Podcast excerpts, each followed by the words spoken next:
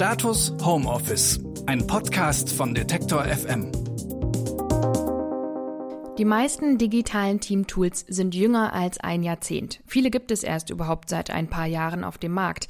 Das ist wahrscheinlich ein Grund, warum sie nicht flächig in Unternehmen genutzt werden. Ein Hörer hat uns geschrieben und wollte wissen, was kann ich tun, wenn meine Geschäftsführung vom, wie er sagt, alten Eisen ist und die Akzeptanz solcher Tools gering ist. Das frage ich Bettina Rollo, Organisations- und Teamentwicklerin aus Berlin. Bettina, du arbeitest ja vor allem mit sehr veränderungswilligen Teams zusammen. Hast du es dennoch schon gehabt, dass auch, dass du auch eine Chefetage mal überzeugen musstest?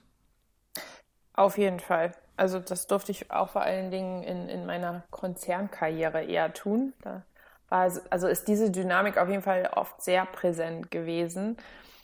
Und ich glaube, wir sind da irgendwie oft damit beschäftigt, also uns zu fragen, so, okay, was, was genau löst denn den Widerstand gegen das neue Tool aus?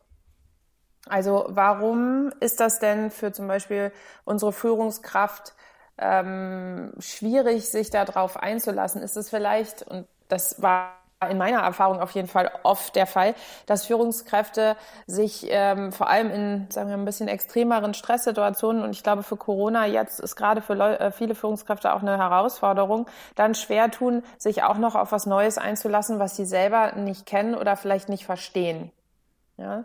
Und wenn ich das selber noch nicht ausprobiert habe und dann noch keine gute Referenzerfahrung in mir habe und gleichzeitig dann aber das Gefühl habe, ich als Führungskraft muss jetzt hier den Überblick halten, Orientierung schaffen. Ich möchte auch ein bestimmtes Gefühl an Kontrolle für mich über unsere Zusammenarbeit haben, dann fällt es mir natürlich sehr schwer, mich auf ein Tool einzulassen, was ich nicht kenne und wo ich dann vielleicht eher auch noch mal in eine Phase des Lernens gehen muss.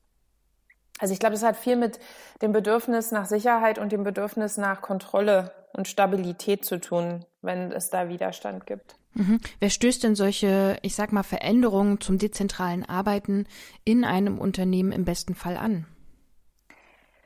In meiner, in, in meiner Erfahrung so wie, wie ich das dann mit Teams auch immer bespreche, gibt es immer zwei Veränderungsbewegungen äh, in Organisationen. Das eine ist top-down. Das wäre dann, wenn die Führungskraft es selber anstößt oder ganz, ganz von oben die Geschäftsführung und dann äh, läuft das sozusagen die Hierarchie von oben nach unten, so wie ja die meisten Unternehmen auch strukturiert sind. Und dann gibt's die Bottom-up-Bewegung.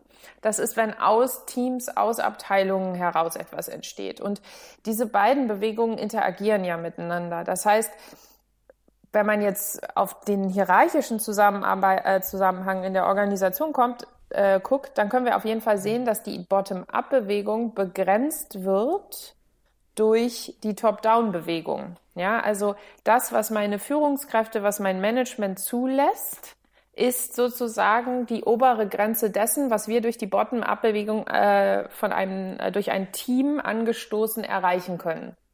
Und das hörte sich ja jetzt in der Hörerfrage vielleicht auch so ein bisschen so an, dass das Team was anstößt, vielleicht sagt, hey, wir brauchen jetzt was Neues und dass es dann begrenzt wird durchs Management. Das ist aber tatsächlich in der Hierarchie jetzt erstmal so eine Gegebenheit. Ne? Mhm. Also es ist ja auch das Privileg von Führung, dass man Dinge begrenzen kann.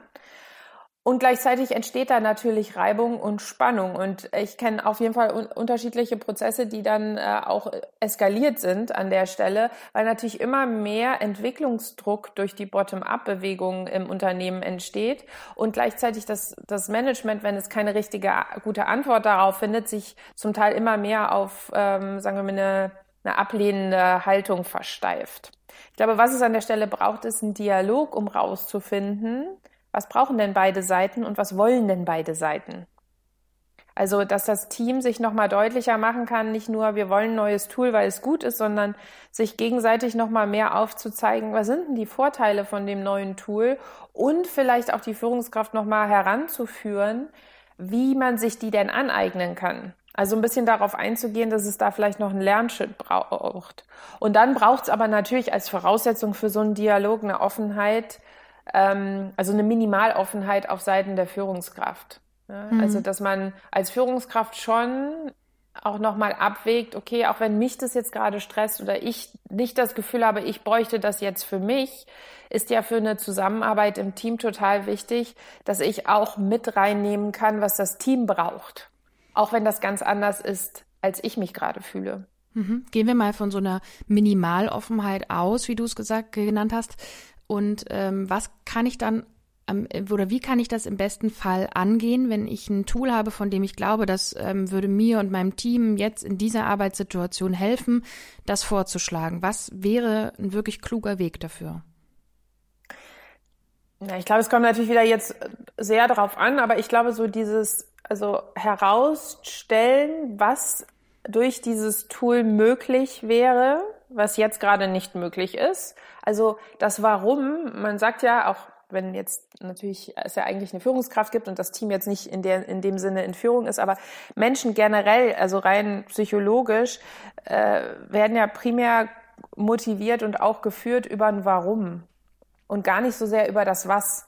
Also wenn ich jetzt nur sage, ich will Trello einführen, okay, also als mhm. Projektmanagement-Tool, weil wir das jetzt brauchen, dann ist mir ja gar nicht klar, aber warum denn? Also was ist denn jetzt der tiefere Sinn? Also dieses Warum nochmal äh, herauszustellen und da vielleicht auch was zu finden, von dem man weiß, dass es anschlussfähig ist beim Gegenüber. Also von dem ich weiß, das ist was, da, da, da kommen wir wieder zusammen, da verbinden wir uns, weil zum Beispiel der Führungskraft jetzt auch schon aufgefallen ist, dass das gerade alles ein bisschen schwieriger zu koordinieren ist und dann auf gemeinsame Aspekte einzugehen, zu sagen, hier guck mal, das ist, dieses Tool liefert eine Antwort darauf und das ist dann das Warum. Und dann der nächste Schritt ist, das über einen Wie, also wie würden wir das denn einführen? Also wie funktioniert das, sich da nochmal mehr Informationen zu geben, damit man da schon in den, sagen wir mal, ähm, Dialog einsteigen kann, der es deutlicher macht, wie würde das denn funktionieren? Ja, also, dass ich mich da überhaupt reinfinden kann. Ich kenne Teams, die zum Beispiel eben Trello eingeführt haben, wo es auch sehr viel Skepsis gab, jetzt tatsächlich immer ein bisschen mehr im Team, und die dann gesagt haben, okay, wir machen jetzt einfach mal einen zwei Stunden Workshop miteinander und probieren das mal gemeinsam aus. Jetzt ohne, mhm. dass es bedeutet, dass wir es auf jeden Fall einführen. Wir, wir, wir basteln mal alle zusammen rum und gucken mal, wie sich das anfühlt und, und wie sich jeder, wie effizient oder ineffizient er jeder das so findet. Und danach ähm, gehen wir dann erst in den Entscheidungsprozess. Also ich glaube, ein Warum herauszustellen und dann ein Wie, also wie würde das funktionieren, wie können wir das hier auch einführen, was brauchen wir dafür und das dann miteinander zu besprechen, wenn es besprechbar ist natürlich, das wäre jetzt wieder die Minimaloffenheit, ähm, ist auf jeden Fall ein guter Weg. Die Akzeptanz neuer Tools im Unternehmen steigern. Darüber habe ich heute mit Bettina Rollo gesprochen. Sie ist Mitautorin des Buches New Work Needs Inner Work und bietet zu diesem Thema im Übrigen auch Online-Kurse an, für alle, die tiefer in das Thema einsteigen wollen. Ich sage danke für heute und morgen geht es hier um geeignete Tools für interaktive Workshops die jetzt digital stattfinden müssen. Mein Name ist Marie-Sophie Schiller und ich sage Tschüss und Tschüss nach Berlin. Danke, Bettina. Danke dir. Status Homeoffice, ein Podcast von Detektor FM.